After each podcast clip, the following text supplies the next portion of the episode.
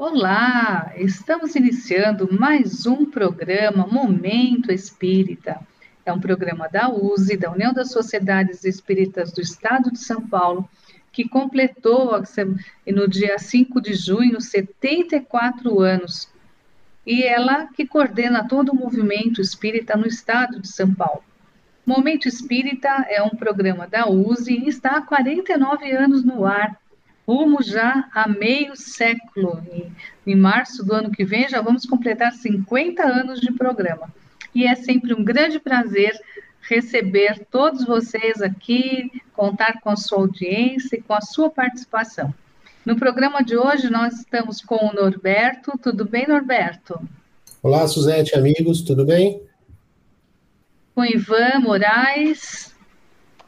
Olá, amigos, queridos queridos ouvintes, com muita alegria que iniciamos mais um programa Momento Espírita. Com Amorim. Olá, amigos. Mais uma vez vamos falar sobre Espiritismo, movimento espírita, falar sobre livros, muitos assuntos aqui neste domingo pela Rede Boa Nova. E eu, Suzete, nós quatro vamos hoje falar sobre vários assuntos aqui bem interessantes. Para começar, vamos apresentar para vocês o livro Materializações de Espíritos, do Paulo Gibier, do Paul Gibier e Ernesto Bozano. Em Espiritismo hoje, vamos falar sobre o Espiritismo na sociedade. Como que é visto e o, e o que é relacionado a isso? E também estamos estudando o livro dos médios, já no seu finalzinho. Hoje nós vamos falar sobre Regulamento da Sociedade Parisiense de Estudos Espíritas. Kardec se preocupou com esse regulamento, é o capítulo trigésimo do livro dos médios. Leitura. Para iniciar hoje o nosso programa, já vamos começar com a campanha de incentivo à leitura que fazemos toda semana, que é uma apresentação sempre de um livro, uma indicação de um livro para você ler. E hoje nós vamos apresentar o livro Materializações de Espíritos, do Paul Gibier e Ernesto Bozano. Amorim, quem foram Paul Gibier e Ernesto Bozano? Suzete, diferente de outros livros que nós temos apresentado, esse foi escrito por duas pessoas. É o resultado do trabalho de pesquisa de dois experientes pesquisadores. O Ernesto Bozano, nós inclusive já comentamos algumas vezes aqui em Momento Espírita. Ele é um genovês, um italiano, nascido em 1862 e desencarnado em 1943, em Gênova. Ele foi professor da Universidade de Turim e antes de se converter ao espiritismo, ele era materialista, uma pessoa positivista, extremamente cético. E justamente por causa dessa, dessa posição dele, por causa desse ceticismo, ele começou a fazer pesquisas sobre os fenômenos espirituais, querendo encontrar onde estavam as fraudes. E o resultado é que ele se tornou espírita, porque ele concluiu que os fenômenos eram reais. Como de resto, em muitos outros casos, muitos outros pesquisadores aconteceu isso. Nós temos também o Paul Gibier, que ele nasceu em 1851 e desencarnou em 1900, com apenas 48 anos. Ele era um francês e médico e também se tornou um pesquisador dos fenômenos espirituais. Ele encontrou uma médium chamada de Salmon, Madame Salmon, e com ela ele conduziu pesquisas por 10 anos, tanto no seu laboratório que era, ficava em Nova York, quanto no seu país natal, a França. Com essa ação, ele encontrou muitas demonstrações muito claras da realidade do fenômeno e das várias manifestações desses fenômenos muito interessantes que são as materializações. Esse livro, ele logo na introdução já fala sobre vários aspectos e apresenta também local das experiências, como essas experiências de materializações eram feitas, iluminação do aposento, gaiola, que o pessoal usava para fazer as materializações. e outras experiências que passaram, inclusive também tem bastante fotos, não é, o, o Norberto? Sim, Suzete, ele tem, durante todo esse estudo que ele participa, que, ele, que, que eles trabalharam nesse livro, e como a Amorim disse, tanto um pesquisador quanto o outro, eles foram muito detalhistas para mostrar o processo controlado aos quais eles estavam executando aquelas experiências. E como eles, eles apresentam sempre as suas hipóteses, o que eles buscavam com aquelas experiências, e depois eles apresentam os resultados da experiência, confirmando ou não aquela hipótese, né? O que mostra realmente o cuidado né, que eles estavam tendo naquele momento para apresentar essas materializações e todos esses fenômenos físicos que ocorriam, para que isso pudesse comprovar, né, na visão deles, a existência é, de, uma, de, uma, de, um, de um pedaço, né, de um, de um para não falar espírito, né, de, de que existia uma mente que não era física. Então é muito interessante você ler e ver que naquela época, como eles eram preocupados com esses pequenos detalhes, apesar da ciência ser bem mais rudimentar do que hoje, mas você vê um processo, um processo científico mesmo sendo apresentado para eles buscarem as conclusões necessárias. E aí, Suzette, eu gosto sempre de citar uma frase do Paul Gibier, que ele fala o seguinte, que eu acho que é bem provocativa até para nós refletirmos, tá? Ele fala o seguinte: há somente duas classes de estudiosos da ciência. De um lado, os que buscam levantar a cúpula do edifício antes de estabelecer solidamente os alicerces e pretende interpretar a natureza antes de conhecer os elementos de suas leis. Do outro lado, aos que avançam prudentemente, passo a passo, depois de se terem assegurado da consistência do terreno, de que escavam conscientemente o solo para descobrir a rocha sobre a qual deverão assentar os fundamentos do conhecimento nós queremos pertencer a esses últimos. O que mostra aqui. Bem, bem interessante, né, Norberto? O que mostra aqui a preocupação que ele tinha em ser, em, em usar o processo científico dentro do, dessa pesquisa que ele fez.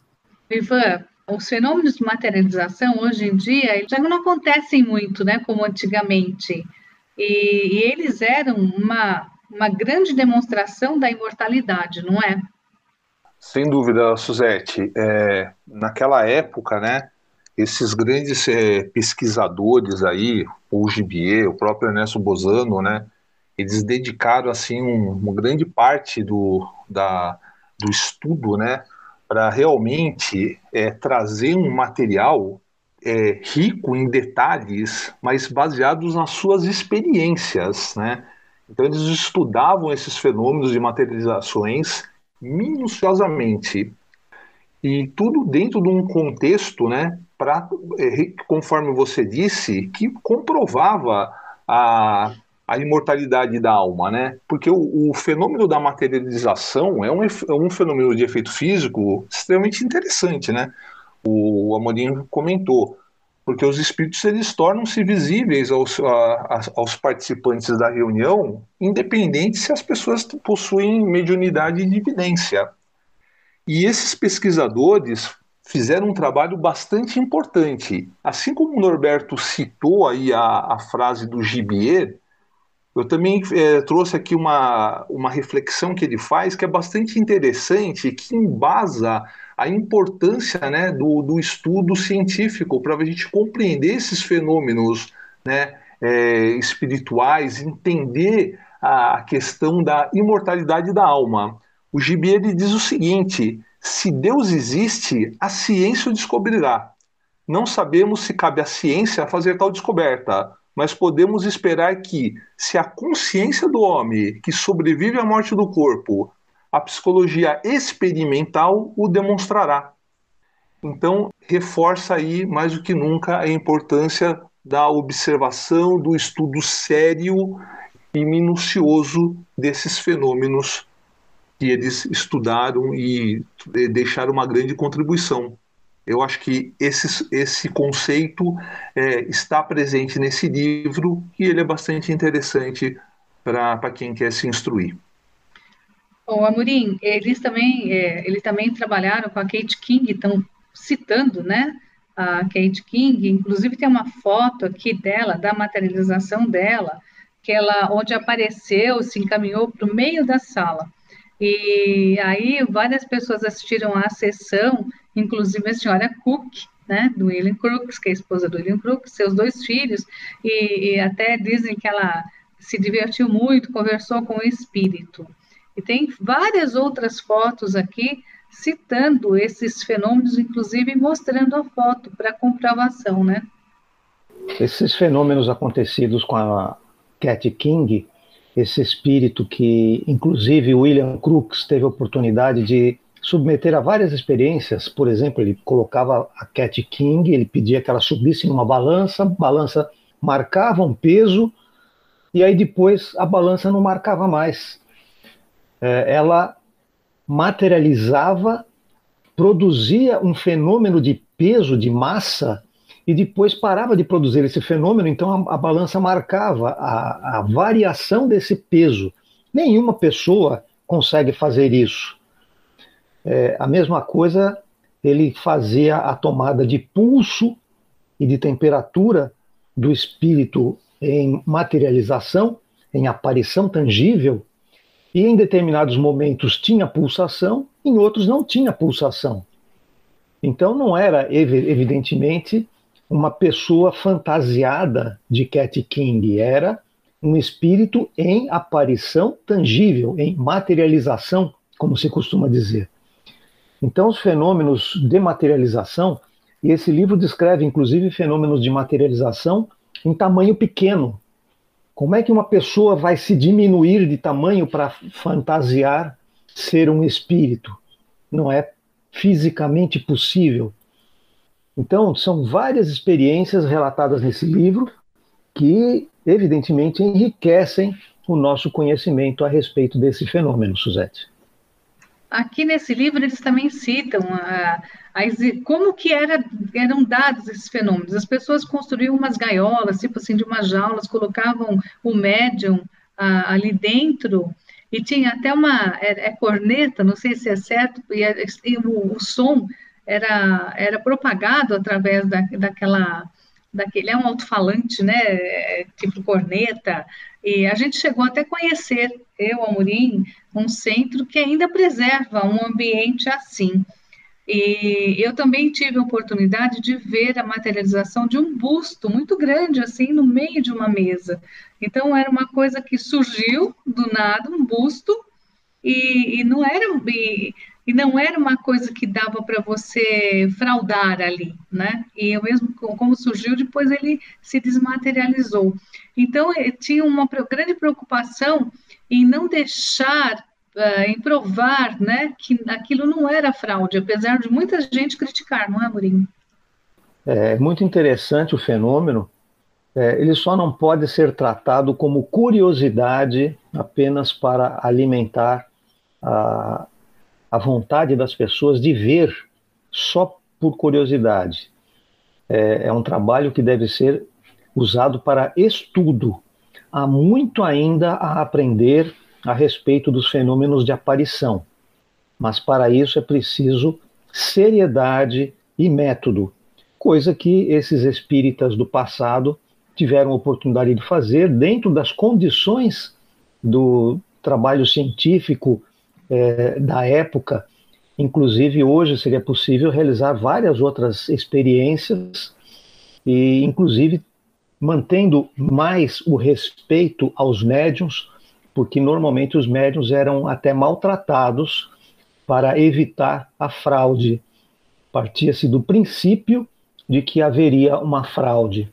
E não é efetivamente necessário esse tipo de postura, Suzete.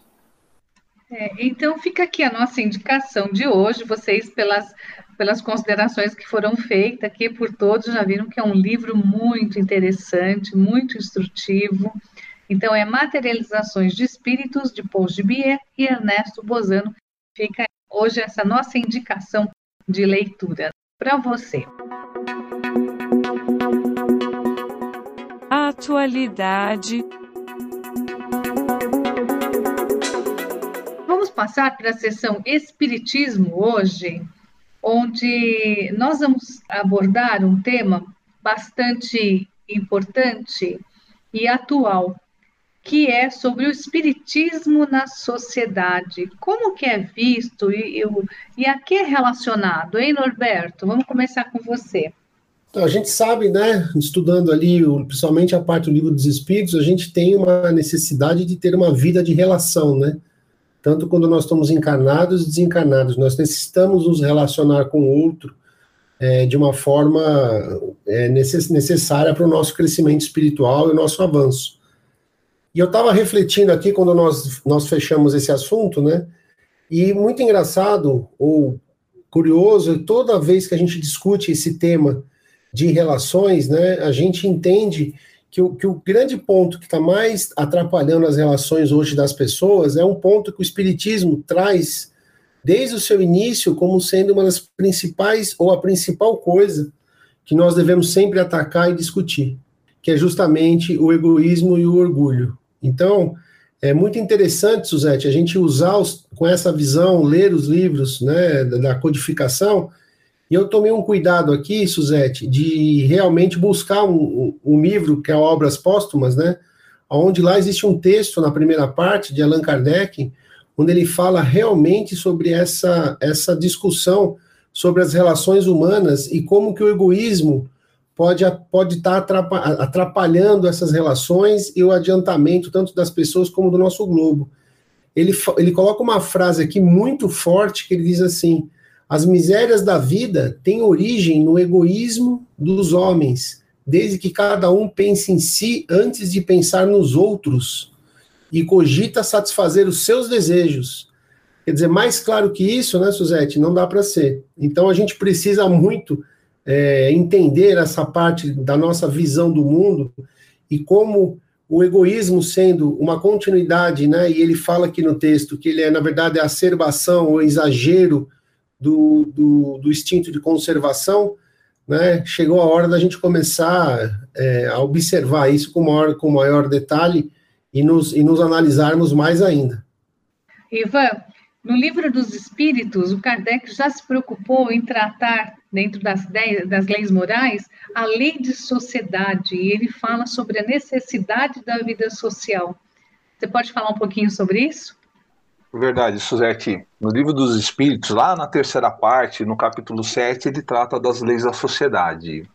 E quando o Kardec ele pergunta para os espíritos né, é, se a vida social faz parte da natureza, os espíritos re respondem de uma forma bastante clara que o, o Deus fez o homem para viver em sociedade. E isso é, contribui para o progresso, uma vez que um vai ajudando o outro mutuamente. Então, para progredir, como o homem não tem todas as faculdades, ele precisa se relacionar com os outros, porque isolado ele se enfraquece. Olha que interessante. E Kardec complementa, ainda aí falando da lei da sociedade, né, que ele reforça como nenhum homem possui todas as faculdades, as relações sociais são importantíssimas para, o progresso. Um se relacionando com o outro, você cria uma sociedade equilibrada e não isolada. Mas olha que interessante, aí o estudo ele faz sentido, ele precisa fazer sentido para a gente na atualidade, né? no nosso dia a dia. E aí eu pego um gancho aí no que o Norberto falou, da, da, do, da questão do egoísmo. Porque nós vivemos uma sociedade hoje, no século XXI, que a gente pode classificar ainda, infelizmente, como uma sociedade egoísta. A gente tem vários exemplos aí, só para pegar um exemplo bem, bem é, atual, né? As pessoas furando fila, é, comprando receitas médicas para tomar vacina antes das outras, quando ainda não está na sua vez. Então, Kardec já falou, Suzette, lá atrás, que o egoísmo é uma verdadeira praga social. Ele bateu forte aqui, né?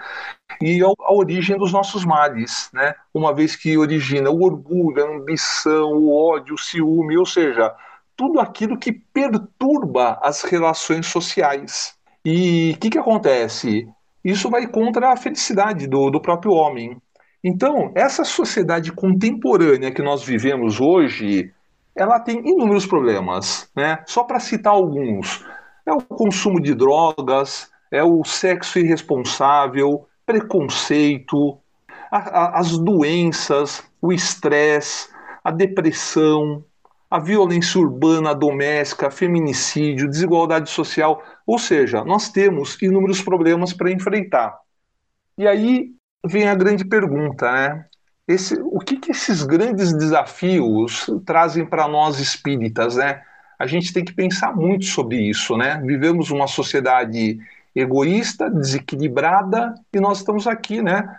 Com tempo com a, in, a intenção, a vontade de melhorar, de nos educarmos espiritualmente. Então, a questão que eu trago aqui, para combater todos esses problemas, é uma questão do livro dos Espíritos lá, que Kardec, que Kardec pontua lá na questão 917, a questão que a chave do progresso moral da humanidade é a educação. Então, se a gente tem que se melhorar individualmente e coletivamente, é fundamental que, que a gente se eduque como espírito. E aí eu trago uma, trago uma reflexão que Herculano Pires fala o seguinte, que o, o processo de orientação das novas gerações, de acordo com a visão nova que o Espiritismo nos oferece da realidade, compreende o homem, o mundo e o homem. E o homem, para viver e tirar proveito desse mundo, ele deve entender o seu próprio destino, para que o mundo não o perturbe. E o homem é preciso que ele saiba o que é o mundo. Olha que interessante. A gente é o autoconhecimento. E voltando para complementar o raciocínio, de novo na questão 917, Kardec é, pontuou o seguinte: se o princípio da caridade e da fraternidade for base para as nossas instituições sociais, as relações legais de povo para povo ou de homem para homem cada um pensará menos na sua pessoa. Olha, olha o combate ao egoísmo. Vendo que, entendendo que os outros pensam ela. Assim sofrerá a influência moralizadora do exemplo e do convívio. Ou seja, educando os homens para o bem, certamente teremos uma sociedade moralizada, pronta para enfrentar todos os desafios que ainda virão nos próximos séculos temos muitos problemas para enfrentar ainda. Só que a, a, a questão moral é fundamental. O progresso moral da humanidade é uma das ferramentas que a gente tem para combater essa sociedade egoísta e viciada, Suzete. Perfeito, Ivan. Amorim, é, dentro de tudo isso que o Ivan comentou agora, é dentro dessa relação social que nós espíritas, espíritos encarnados, que aprendemos e evoluímos, chegamos à nossa evolução, não é verdade? A nossa posição como espíritos, tanto encarnados quanto desencarnados, é de aprendizado constante. E quando nós falamos em aprendizado, nós falamos de uma maneira geral, não apenas o aprendizado técnico, tecnológico, cultural, mas também o aprendizado de convivência. A questão 798 do Livro dos Espíritos, quando no capítulo sobre a lei de progresso, Kardec pergunta se o espiritismo se tornará crença comum ou ficará sendo partilhado como crença apenas por algumas pessoas. Os espíritos respondem: certamente se tornará crença geral e marcará nova era na história da humanidade, porque está na natureza e chegou o tempo em que ocupará lugar entre os conhecimentos humanos. A, a, resposta continua, mas eu queria abordar esse aspecto, porque algumas vezes a gente pensa que o espiritismo vai ser algo que vai ser partilhado pelas pessoas como espiritismo. Mas o importante não é o título de espiritismo, o importante é o conhecimento dos princípios que o espiritismo traz. O Espiritismo fala em Deus, fala na existência do espírito, sua sobrevivência, sua pré-existência, a comunicabilidade, os vários mundos habitados e assim por diante. Então, tem várias questões que o Espiritismo traz de uma maneira organizada, nem sempre original, porque o conhecimento do espírito, da mediunidade já existiam, mas não eram sistematizados na sociedade eram algumas vezes tidos como sobrenaturais. E isso tudo, frente à nossa sociedade atual, que nesse aspecto manifesta uma grave ignorância, faz com que as pessoas tenham uma visão absolutamente incorreta do que é o espiritismo. Aliás, um, o Norberto fez a esse respeito um levantamento muito interessante sobre como as pessoas encaram o espiritismo e a que as pessoas vinculam o, a palavra espiritismo. Não é isso, Norberto? Isso mesmo, Amorim. A gente tem percebido, é, fazendo pesquisas lá no Google, né, tentando, tentando buscar eles, e a gente tem percebido justamente isso, que as pessoas estão vinculando o espiritismo e algumas coisas corriqueiras do dia a dia, né? Eu até brincando aqui no começo do nosso programa, né, Munim, falei que às vezes, na hora que você vai dormir, alguns livros dizem que nós estamos à mercê dos espíritos, né?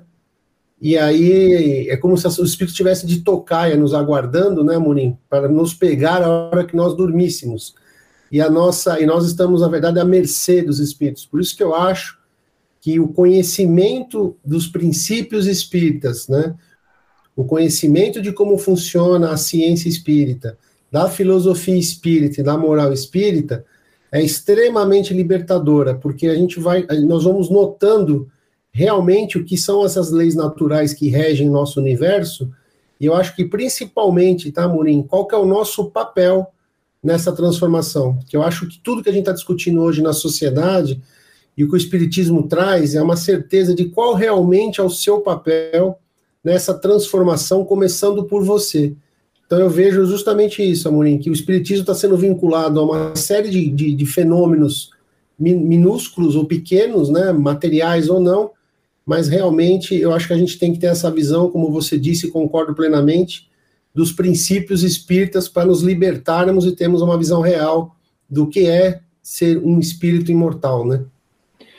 Inclusive, a questão de as pessoas se tornarem espíritas ou não, na minha opinião, é uma questão menor, porque existem pessoas absolutamente éticas que não são espíritas e, ao mesmo tempo, existem pessoas que se dizem espíritas e não se comportam como deveriam. Então, Ivan, essa questão que a gente está colocando aqui do aperfeiçoamento da sociedade a partir do aumento da, do conhecimento sobre o ambiente espiritual, sobre as nossas relações, as nossas responsabilidades, como você é, vê essa questão face ao que nós temos hoje na sociedade, com pessoas que absolutamente não se comportam adequadamente. Você mesmo já, já falou sobre vários aspectos disso. Como você encara essa visão distorcida que a sociedade tem sobre espiritismo? A gente aprende no espiritismo que nós somos espíritos imortais, que temos diversas encarnações, vamos ter outras no futuro e nesse processo de aprendizado, a gente vai adquirindo experiências.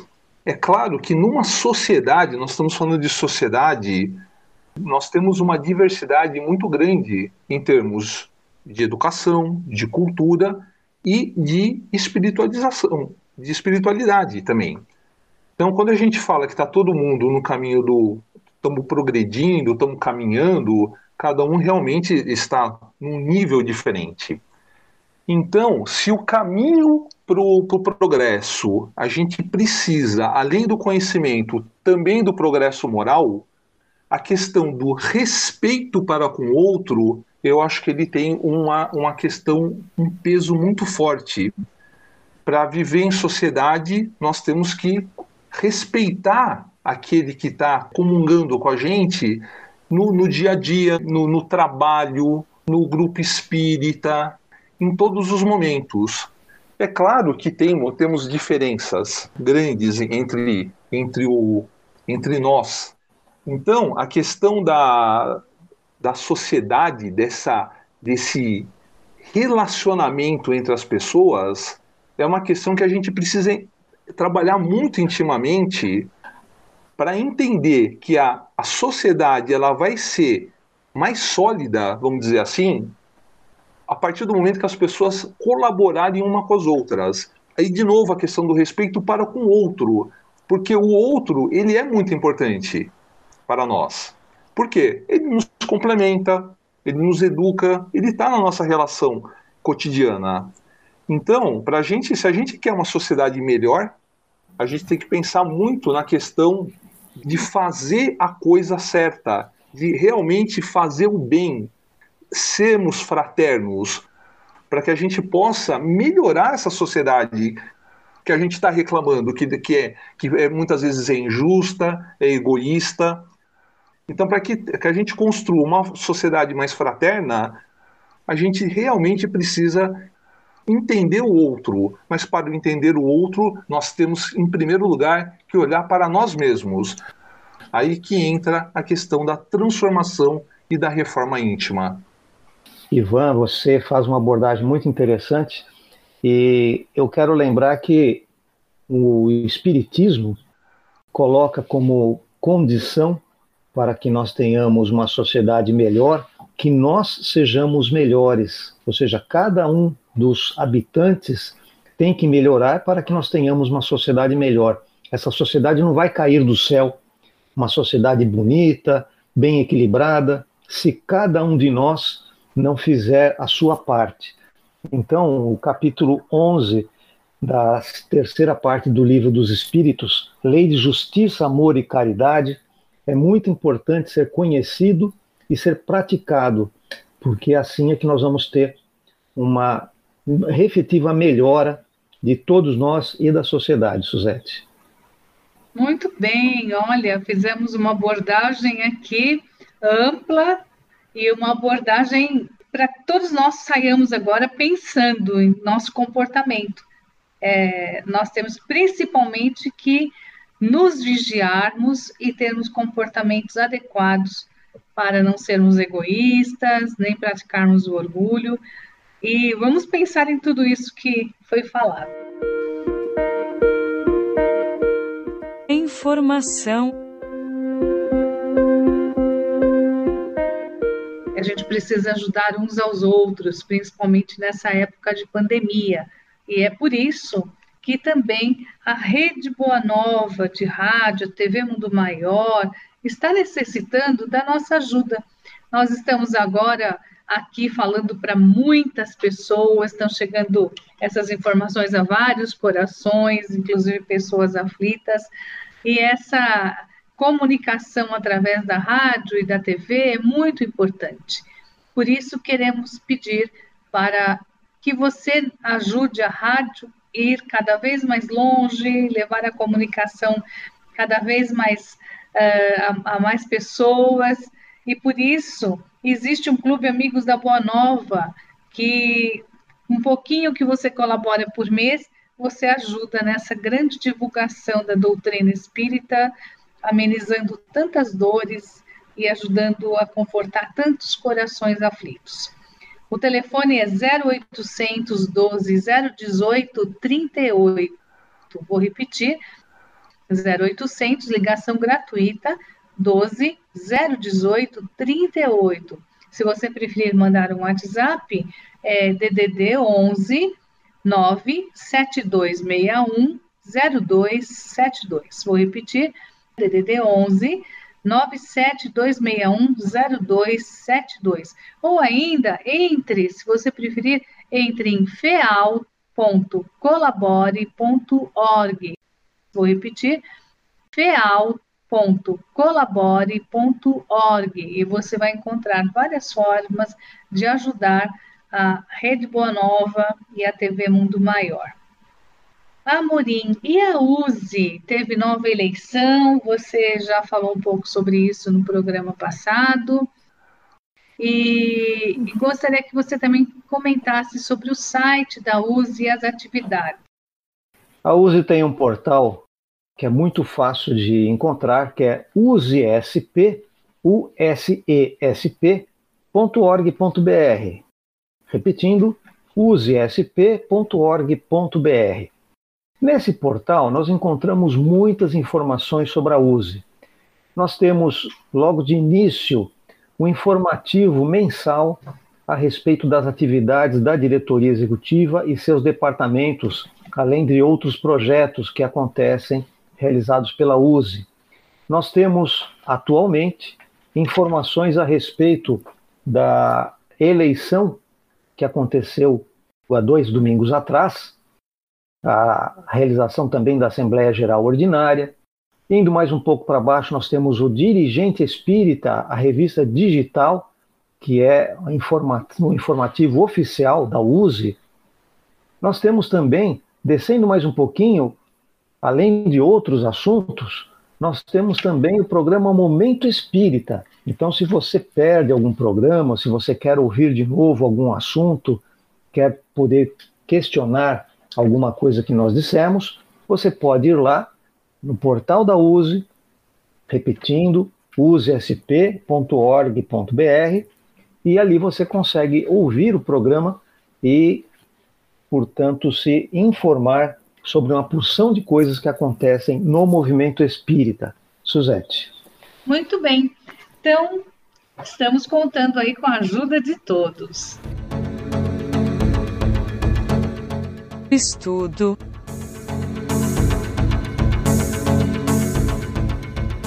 Norberto, vamos agora para a sessão Estude Viva.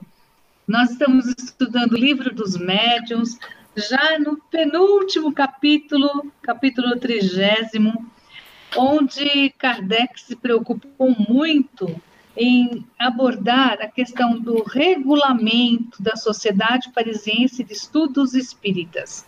Essa sociedade foi fundada no 1 de abril de 1858.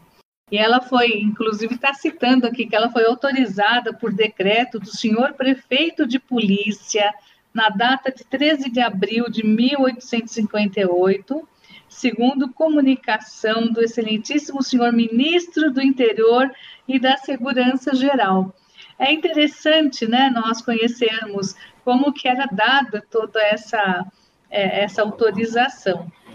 E nesse capítulo, Norberto, gostaria que você começasse falando sobre os fins e constituição da sociedade, tudo que Kardec aborda aqui como um regulamento.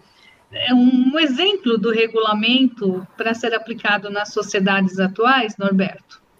Suzete, eu acho muito interessante essa, essa forma que Kardec coloca aqui, porque ele mostra para nós que ele se preocupou com todos os aspectos, né?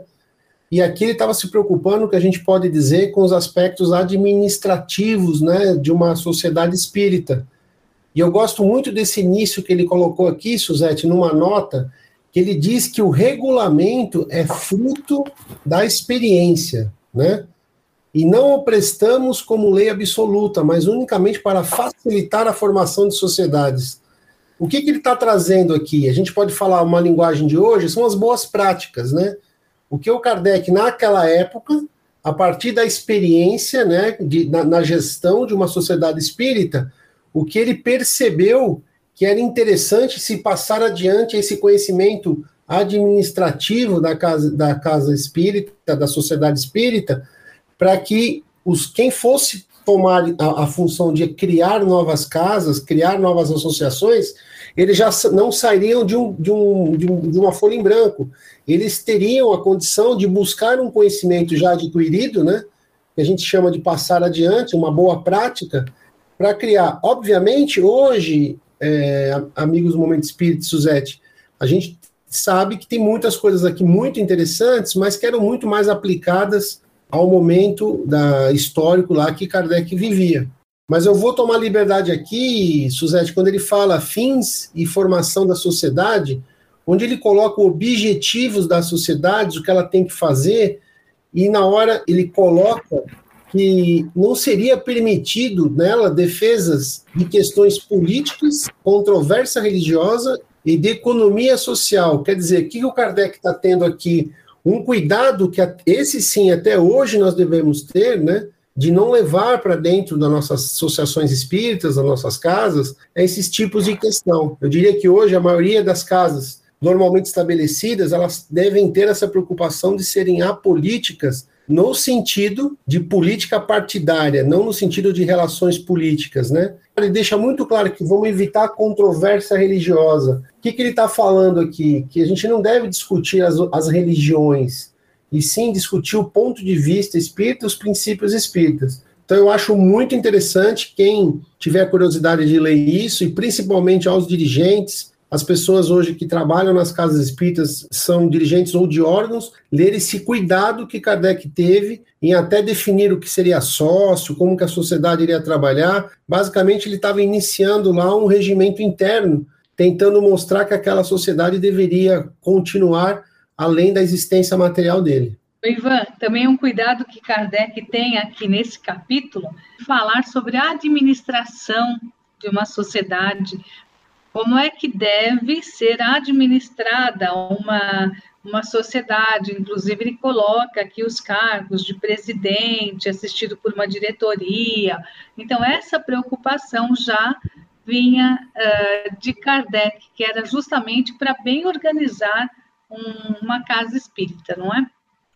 Exatamente, Suzete, porque a gente tem que lembrar, né, que também a, a casa espírita, ela tem obrigações, né?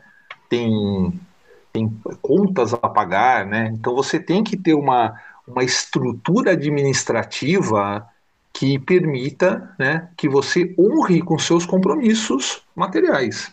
Né? Então essa questão da administração, ele faz um trabalho muito, muito bom, né? Ele faz um, um, um organograma definindo a diretoria, né? Todos os cargos, bastante interessante para cuidar dessa parte do, do dia a dia. O que me chama a atenção também, Suzete, é em relação, ele também, ele trata além da questão administrativa, ele fala muito também das sessões, né? E o que me chama a atenção lá no artigo 18, ele fala assim, que as perguntas dirigidas aos espíritos durante as sessões, né, devem evitar o caráter fútil de interesse pessoal, de pura curiosidade, perguntas que testem os espíritos, ou seja, perguntas que não tenham uma utilidade geral do ponto de vista dos, dos estudos, né? Que foi, inclusive, que foi tratado isso no, um, algumas semanas atrás, no capítulo 26, que eram as perguntas que podem ser feitas aos espíritos.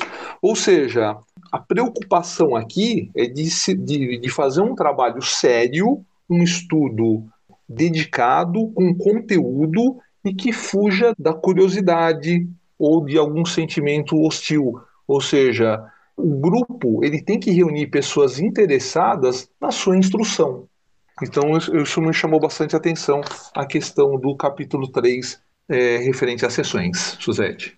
É, e no final do capítulo, ele cita aqui que este regulamento, como se vê, é um modo de prudência, prescrevendo as medidas necessárias à preservação da sociedade, então, a gente está sugerindo aqui para que todos os, principalmente os dirigentes, leiam este capítulo e, e analisem uh, com muito, muito cuidado todos os detalhes que Kardec cita.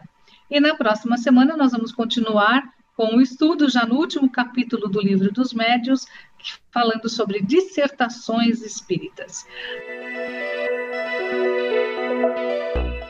Despedida. E agora chegamos ao final de Momento Espírita. Vamos às nossas despedidas. Ivan, começando por você. Um forte abraço a todos, Suzete, Amorim, Norberto e os amigos ouvintes. Muito obrigado pela companhia, fiquem com Deus e que tenham uma ótima semana. Amorim. Um grande abraço a todos os amigos que nos acompanharam. E aproveitem, continuem estudando durante a semana. No próximo domingo a gente está de volta falando sobre Espiritismo e movimento espírita. Norberto. Então, um grande abraço aí aos amigos do Momento Espírita. E muito feliz estar, como eu disse, com vocês aqui. E fiquem todos bem aí. E como a Morim disse, vamos estudar o Espiritismo mas vamos estudar o Espiritismo na base do Espiritismo. Vamos ler Kardec, vamos estudar os livros da codificação. Um grande abraço a todos. Muito bem. E aí deixamos hoje o nosso recado para você. Esperamos que você pense bastante em todos os assuntos que nós abordamos. E quero também eu, Suzete, deixar aqui um grande abraço a todos, nossos agradecimentos pela sua audiência e desejar uma ótima semana. E que vocês também estejam conosco na semana que vem, no próximo domingo. Tá bom? Continue agora com a programação gostosa da Rede Boa Nova de Rádio. Um grande beijo. Olá, estamos iniciando mais um programa Momento Espírita. É um programa da USE, da União das Sociedades Espíritas do Estado de São Paulo, que completou no dia 5 de junho 74 anos. E ela que coordena todo o movimento espírita no estado de São Paulo. Momento Espírita é um programa da USE e está há 49 anos no ar, rumo já a meio século. E, em março do ano que vem já vamos completar 50 anos de programa e é sempre um grande prazer receber todos vocês aqui, contar com a sua audiência e com a sua participação. No programa de hoje, nós estamos com o Norberto. Tudo bem, Norberto? Olá, Suzete, amigos, tudo bem? Com Ivan Moraes. Olá, amigos, queridos, queridos ouvintes. Com muita alegria que iniciamos mais um programa Momento Espírita. Com a Amorim. Olá, amigos. Mais uma vez vamos falar sobre Espiritismo, movimento espírita, falar sobre livros, muitos assuntos aqui neste domingo pela Rede Boa Nova. E eu, Suzete, nós quatro vamos hoje falar sobre vários assuntos aqui bem interessantes. Para começar, vamos apresentar para vocês o livro Materializações de Espíritos, do Paulo de Bier do Paul Gibier e Ernesto Bozano. Em Espiritismo hoje, vamos falar sobre o espiritismo na sociedade. Como que é visto e o, e o que é relacionado a isso? E também estamos estudando o livro dos médios, já no seu finalzinho. Hoje nós vamos falar sobre regulamento da Sociedade Parisiense de Estudos Espíritas. Kardec se preocupou com esse regulamento, é o capítulo trigésimo do livro dos médios. Leitura. Para iniciar hoje o nosso programa, já vamos começar com a campanha de incentivo à leitura que fazemos toda semana, que é uma apresentação sempre de um livro, uma indicação de um livro para você ler. E hoje nós vamos apresentar o livro Materializações de Espíritos, do Paul Gibier e Ernesto Bozano. Amorim, quem foram Paul Gibier e Ernesto Bozano?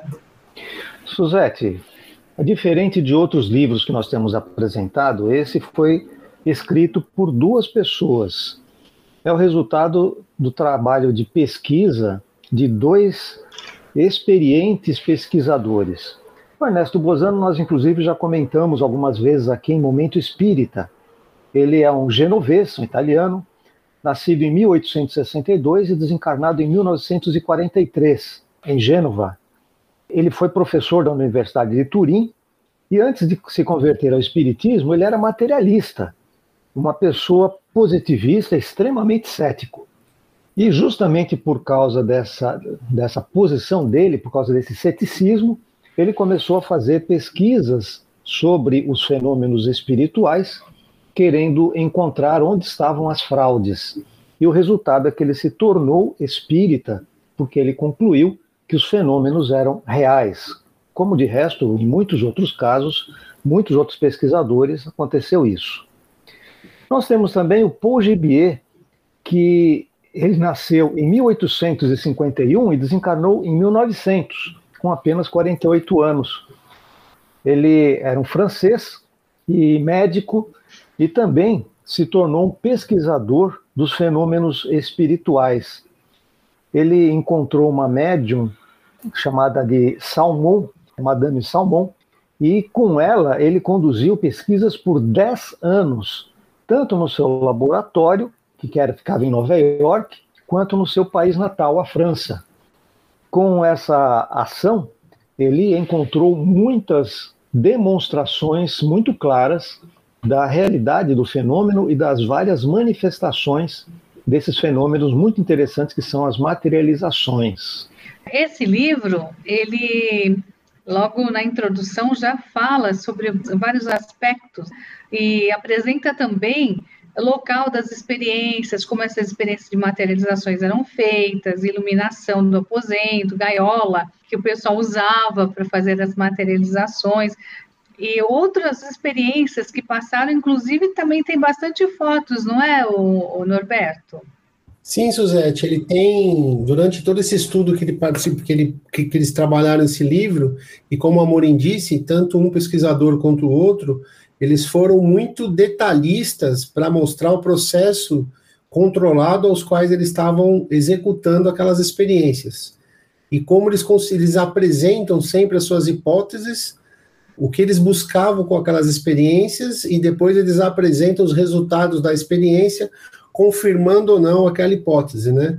O que mostra realmente o cuidado né, que eles estavam tendo naquele momento para apresentar essas materializações e todos esses fenômenos físicos que ocorriam, para que isso pudesse comprovar, né, na visão deles, a existência é, de, uma, de, uma, de, um, de um pedaço, né, de um, de um para não falar espírito, né, de, de que existia uma mente que não era física. Então é muito interessante você ler e ver que naquela época, como eles eram preocupados com esses pequenos detalhes, apesar da ciência ser bem mais rudimentar do que hoje, mas você vê um processo, um processo científico mesmo sendo apresentado para eles buscarem as conclusões necessárias. E aí, Suzette, eu gosto sempre de citar uma frase do Paul Gibier, que ele fala o seguinte, que eu acho que é bem provocativa até para nós refletirmos, tá?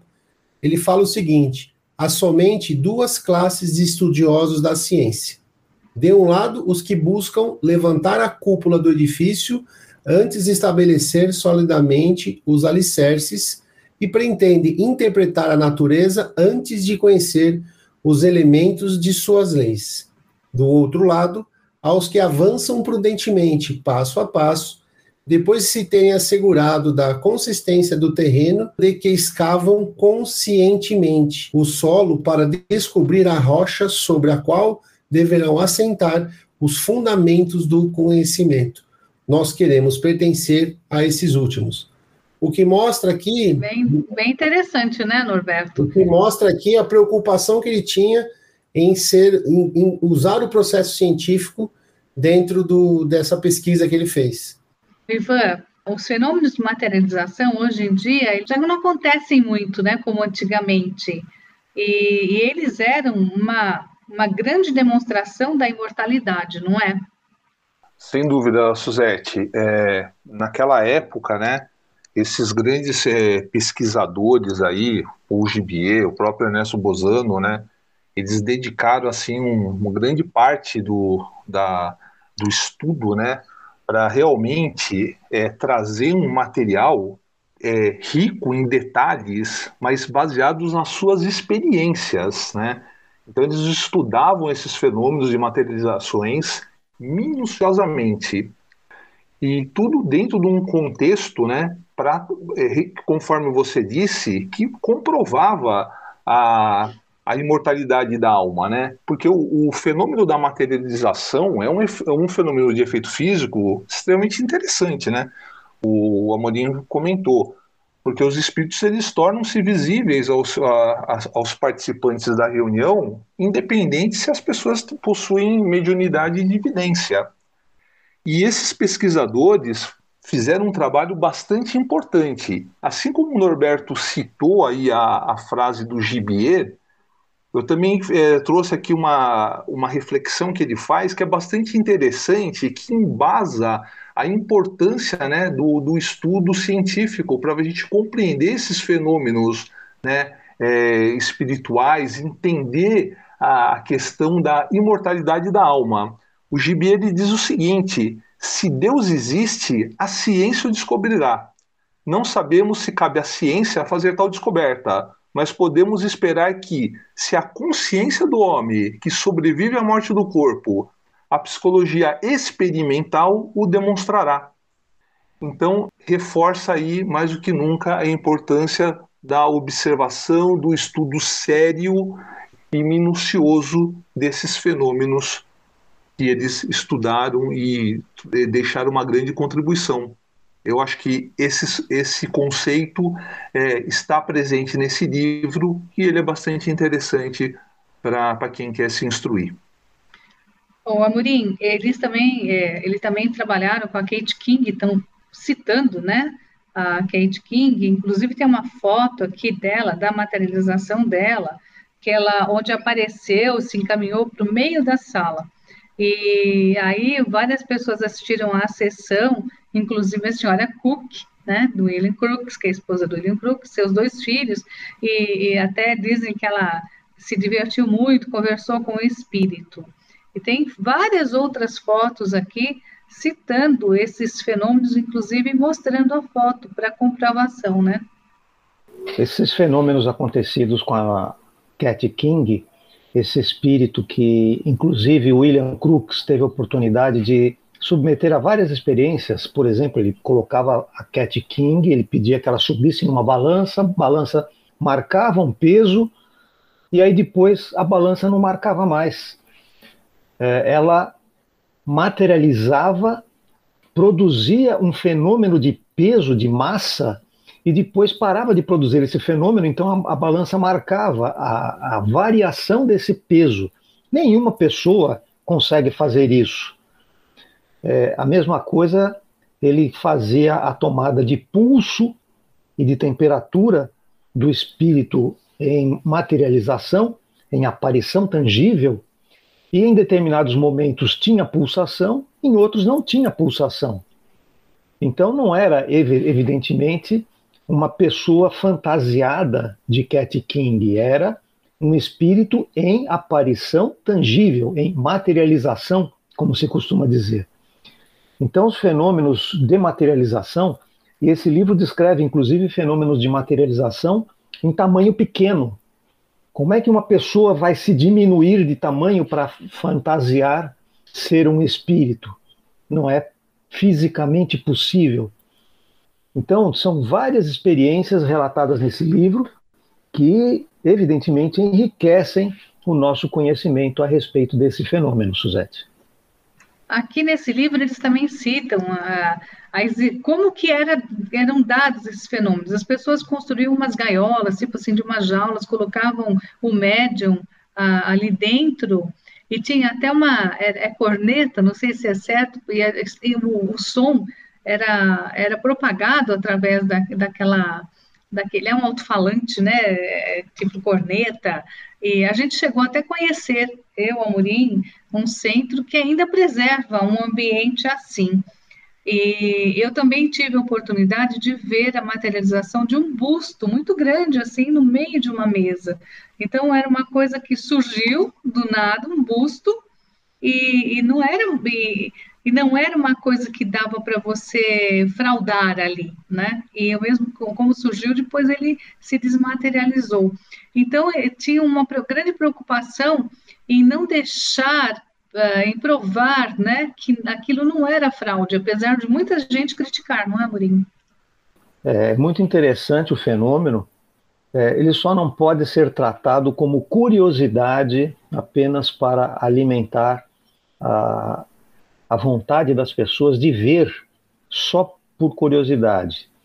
É, é um trabalho que deve ser usado para estudo. Há muito ainda a aprender a respeito dos fenômenos de aparição, mas para isso é preciso seriedade e método, coisa que esses espíritas do passado tiveram oportunidade de fazer dentro das condições do trabalho científico é, da época. Inclusive, hoje seria possível realizar várias outras experiências e, inclusive, mantendo mais o respeito aos médiums, porque normalmente os médiums eram até maltratados para evitar a fraude.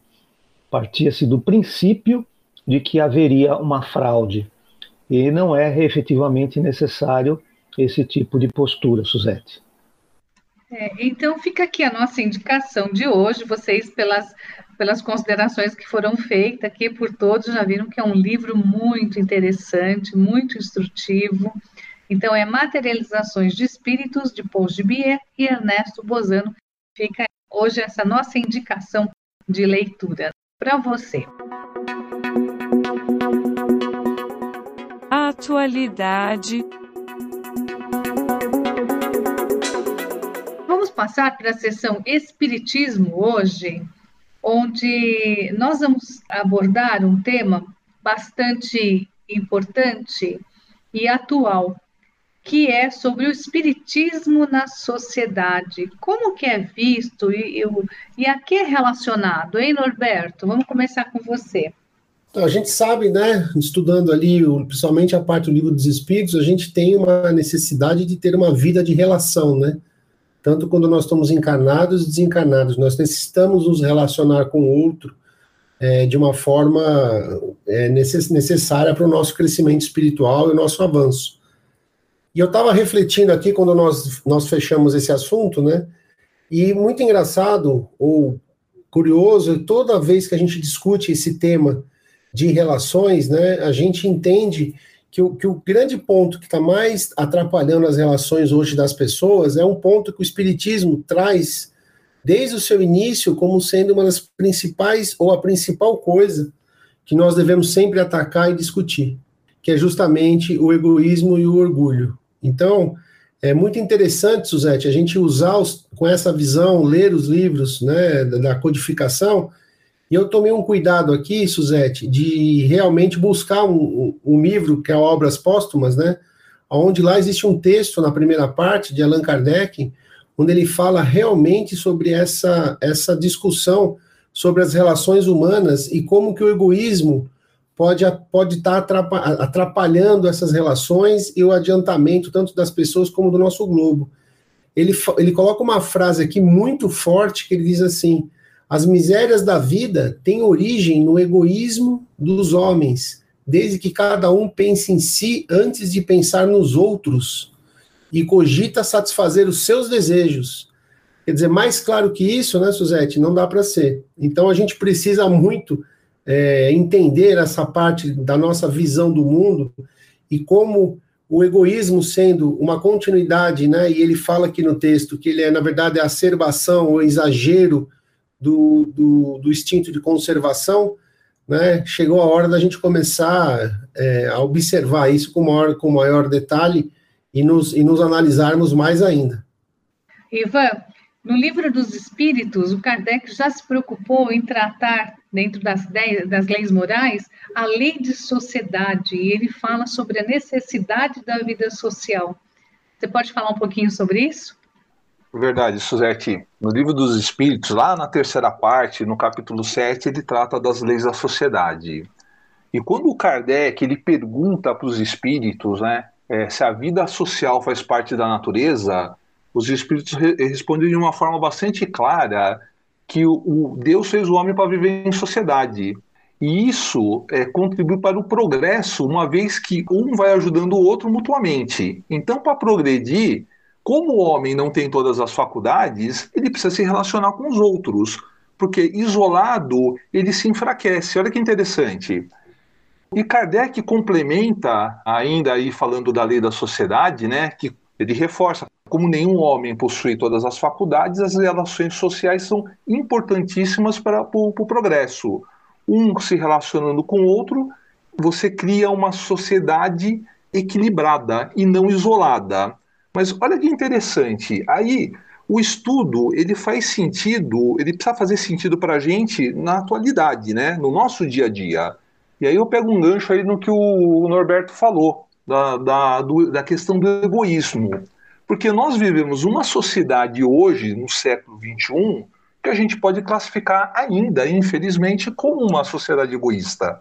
A gente tem vários exemplos aí, só para pegar um exemplo bem, bem é, atual, né? As pessoas furando fila, é, comprando receitas médicas para tomar vacina antes das outras, quando ainda não está na sua vez. Então, Kardec já falou, Suzette, lá atrás, que o egoísmo é uma verdadeira praga social. Ele bateu forte aqui, né? E é a origem dos nossos males, né? Uma vez que origina o orgulho, a ambição, o ódio, o ciúme, ou seja, tudo aquilo que perturba as relações sociais. E o que, que acontece? Isso vai contra a felicidade do, do próprio homem. Então, essa sociedade contemporânea que nós vivemos hoje, ela tem inúmeros problemas, né? Só para citar alguns, é o consumo de drogas, é o sexo irresponsável, preconceito, a, a, as doenças, o estresse, a depressão, a violência urbana, doméstica, feminicídio, desigualdade social. Ou seja, nós temos inúmeros problemas para enfrentar. E aí vem a grande pergunta, né? Esse, o que, que esses grandes desafios trazem para nós espíritas, né? A gente tem que pensar muito sobre isso, né? Vivemos uma sociedade egoísta, desequilibrada, e nós estamos aqui, né? Com tempo com a, a intenção, a vontade de melhorar, de nos educarmos espiritualmente. Então, a questão que eu trago aqui, para combater todos esses problemas, é uma questão do livro dos Espíritos lá, que Kardec, que Kardec pontua lá na questão 917, a questão que a chave do progresso moral da humanidade é a educação. Então, se a gente tem que se melhorar individualmente e coletivamente, é fundamental que, que a gente se eduque como espírito. E aí eu trago uma, trago uma reflexão que Herculano Pires fala o seguinte, que o, o processo de orientação das novas gerações, de acordo com a visão nova que o Espiritismo nos oferece da realidade, compreende o homem, o mundo e o homem. E o homem, para viver e tirar proveito desse mundo, ele deve entender o seu próprio destino, para que o mundo não o perturbe. E o homem é preciso que ele saiba o que é o mundo. Olha que interessante. A gente é o autoconhecimento. E voltando para complementar o raciocínio, de novo na questão 917, Kardec é, pontuou o seguinte: se o princípio da caridade e da fraternidade for base para as nossas instituições sociais, as relações legais de povo para povo ou de homem para homem cada um pensará menos na sua pessoa. Olha, olha o combate ao egoísmo. Vendo que, entendendo que os outros pensam ela. Assim sofrerá a influência moralizadora do exemplo e do convívio. Ou seja, educando os homens para o bem, certamente teremos uma sociedade moralizada, pronta para enfrentar todos os desafios que ainda virão nos próximos séculos temos muitos problemas para enfrentar ainda. Só que a, a, a questão moral é fundamental. O progresso moral da humanidade é uma das ferramentas que a gente tem para combater essa sociedade egoísta e viciada, Suzete. Perfeito, Ivan. Amorim, é, dentro de tudo isso que o Ivan comentou agora, é, dentro dessa relação social que nós espíritas, espíritos encarnados, que aprendemos e evoluímos, chegamos à nossa evolução, não é verdade? A nossa posição como espíritos, tanto encarnados quanto desencarnados, é de aprendizado constante. E quando nós falamos em aprendizado, nós falamos de uma maneira geral, não apenas o aprendizado técnico, tecnológico, cultural, mas também o aprendizado de convivência.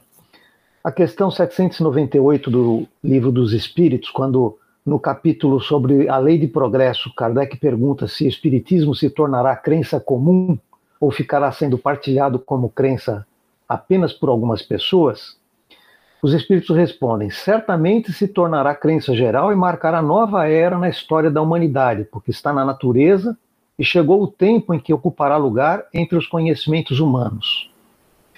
A, a, resposta continua, mas eu queria abordar esse aspecto, porque algumas vezes a gente pensa que o espiritismo vai ser algo que vai ser partilhado pelas pessoas como espiritismo. Mas o importante não é o título de espiritismo, o importante é o conhecimento dos princípios que o espiritismo traz.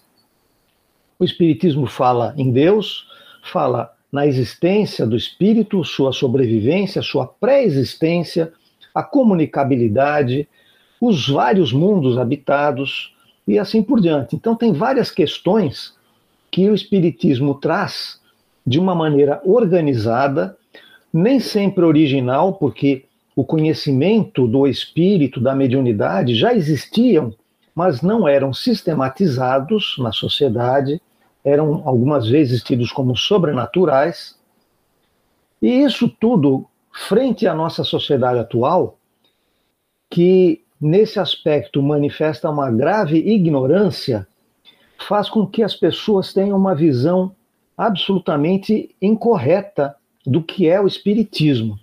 Aliás, um, o Norberto fez a esse respeito um levantamento muito interessante sobre como as pessoas encaram o Espiritismo e a que as pessoas vinculam o, a palavra Espiritismo. Não é isso, Norberto?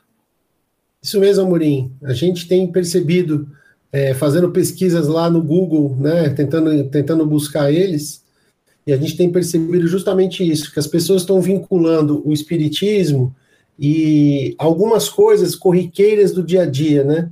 Eu até brincando aqui no começo do nosso programa, né, Munim, falei que às vezes, na hora que você vai dormir, alguns livros dizem que nós estamos à mercê dos espíritos, né?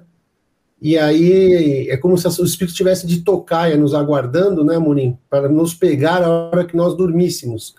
E a nossa e nós estamos na verdade à mercê dos espíritos. Por isso que eu acho que o conhecimento dos princípios espíritas, né, o conhecimento de como funciona a ciência espírita, da filosofia espírita e da moral espírita é extremamente libertadora, porque a gente vai, nós vamos notando realmente o que são essas leis naturais que regem nosso universo, e eu acho que principalmente, tá, Murim, qual que é o nosso papel nessa transformação? Que eu acho que tudo que a gente está discutindo hoje na sociedade e o que o Espiritismo traz é uma certeza de qual realmente é o seu papel nessa transformação, começando por você. Então eu vejo justamente isso, Amorim, que o Espiritismo está sendo vinculado a uma série de, de, de fenômenos minúsculos ou pequenos, né, materiais ou não, mas realmente eu acho que a gente tem que ter essa visão, como você disse, concordo plenamente, dos princípios espíritas para nos libertarmos e termos uma visão real do que é ser um espírito imortal, né? Inclusive, a questão de as pessoas se tornarem espíritas ou não, na minha opinião, é uma questão menor, porque existem pessoas absolutamente éticas que não são espíritas e, ao mesmo tempo, existem pessoas que se dizem espíritas e não se comportam como deveriam. Então, Ivan, essa questão que a gente está colocando aqui do aperfeiçoamento da sociedade a partir do aumento da, do conhecimento sobre o ambiente espiritual, sobre as nossas relações, as nossas responsabilidades, como você é, vê essa questão face ao que nós temos hoje na sociedade com pessoas que absolutamente não se comportam adequadamente. Você mesmo já, já falou sobre vários aspectos disso. Como você encara essa visão distorcida que a sociedade tem sobre o espiritismo? A gente aprende no espiritismo que nós somos espíritos imortais, que temos diversas encarnações, vamos ter outras no futuro e nesse processo de aprendizado, a gente vai adquirindo experiências. É claro que numa sociedade, nós estamos falando de sociedade, nós temos uma diversidade muito grande em termos de educação, de cultura e de espiritualização, de espiritualidade também. Então, quando a gente fala que está todo mundo no caminho do estamos progredindo, estamos caminhando, cada um realmente está num nível diferente. Então, se o caminho para o pro progresso a gente precisa, além do conhecimento, também do progresso moral, a questão do respeito para com o outro, eu acho que ele tem uma, uma questão, um peso muito forte. Para viver em sociedade, nós temos que respeitar aquele que está comungando com a gente no, no dia a dia, no, no trabalho, no grupo espírita, em todos os momentos. É claro que tem, temos diferenças grandes entre, entre, o, entre nós. Então, a questão da, da sociedade, dessa, desse relacionamento entre as pessoas, é uma questão que a gente precisa trabalhar muito intimamente para entender que a, a sociedade ela vai ser mais sólida, vamos dizer assim, a partir do momento que as pessoas colaborarem uma com as outras. Aí, de novo, a questão do respeito para com o outro, porque o outro, ele é muito importante para nós.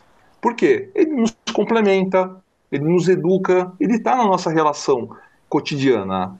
Então, para a gente, se a gente quer uma sociedade melhor, a gente tem que pensar muito na questão de fazer a coisa certa, de realmente fazer o bem, sermos fraternos, para que a gente possa melhorar essa sociedade que a gente está reclamando, que, que, é, que é, muitas vezes é injusta, é egoísta.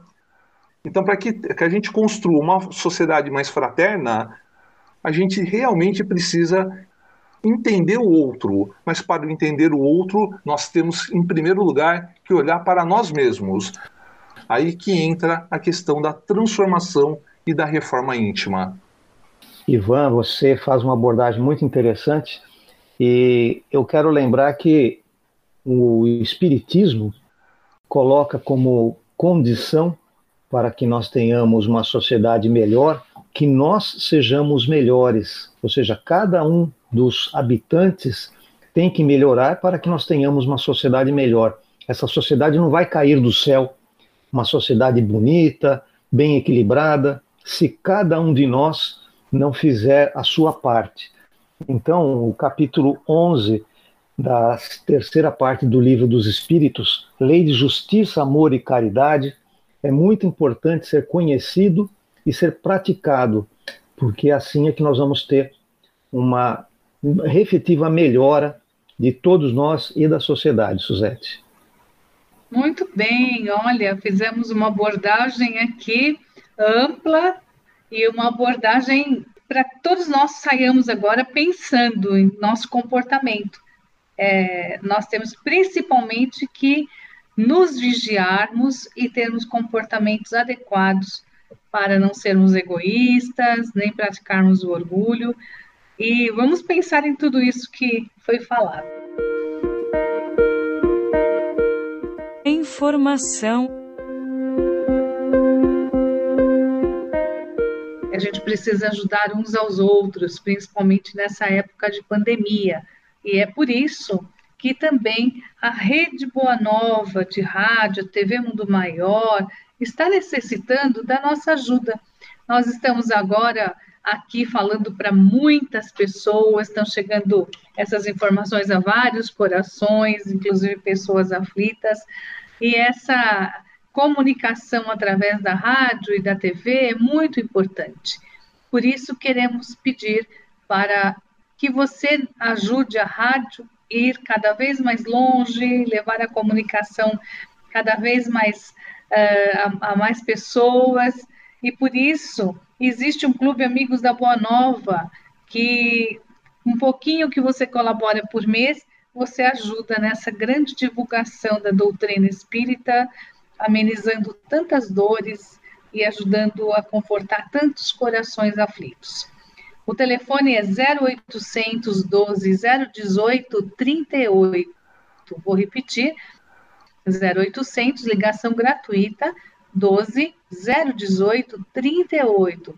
Se você preferir mandar um WhatsApp, é DDD 11 97261 0272. Vou repetir: DDD 11 972610272. Ou ainda, entre, se você preferir, entre em feal.colabore.org. Vou repetir, feal.colabore.org e você vai encontrar várias formas de ajudar a Rede Boa Nova e a TV Mundo Maior. Amorim, e a USE teve nova eleição, você já falou um pouco sobre isso no programa passado, e, e gostaria que você também comentasse sobre o site da USE e as atividades. A USE tem um portal que é muito fácil de encontrar, que é usesp, usesp.org.br. Repetindo, usesp.org.br. Nesse portal, nós encontramos muitas informações sobre a USE. Nós temos, logo de início, um informativo mensal a respeito das atividades da diretoria executiva e seus departamentos, além de outros projetos que acontecem realizados pela USE. Nós temos atualmente informações a respeito da eleição que aconteceu há dois domingos atrás, a realização também da Assembleia Geral Ordinária. Indo mais um pouco para baixo, nós temos o Dirigente Espírita, a revista digital, que é o informativo oficial da USE.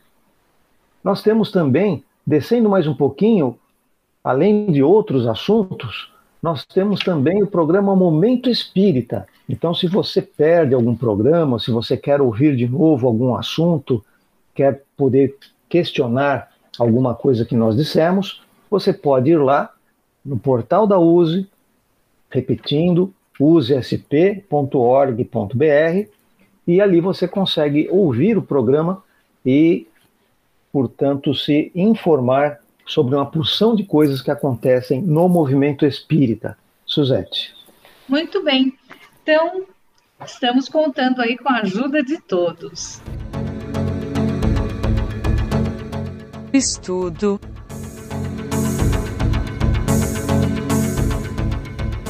Norberto, vamos agora para a sessão Estude Viva.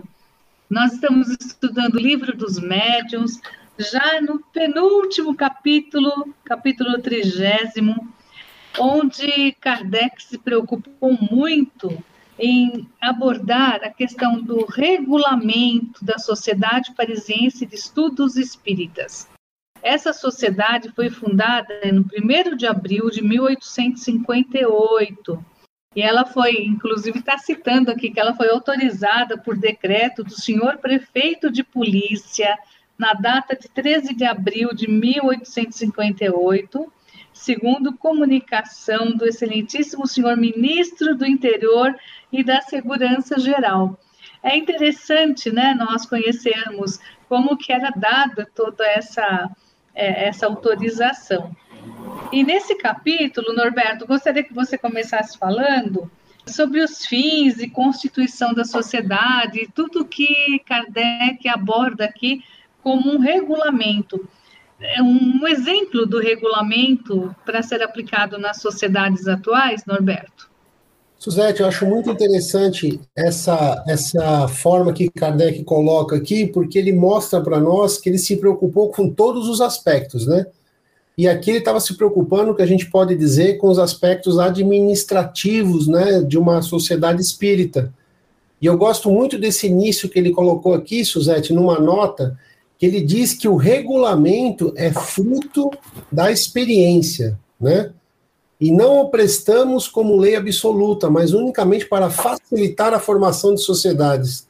O que, que ele está trazendo aqui? A gente pode falar uma linguagem de hoje, são as boas práticas, né? O que o Kardec, naquela época, a partir da experiência né, de, na, na gestão de uma sociedade espírita, o que ele percebeu que era interessante se passar adiante esse conhecimento administrativo da casa, da casa espírita, da sociedade espírita, para que os quem fosse tomar a, a, função de criar novas casas, criar novas associações, eles já não sairiam de, um, de, um, de, um, de uma folha em branco. Eles teriam a condição de buscar um conhecimento já adquirido, né? Que a gente chama de passar adiante, uma boa prática, para criar. Obviamente, hoje, é, amigos do Momento Espírito, Suzete, a gente sabe que tem muitas coisas aqui muito interessantes, mas que eram muito mais aplicadas ao momento da, histórico lá que Kardec vivia.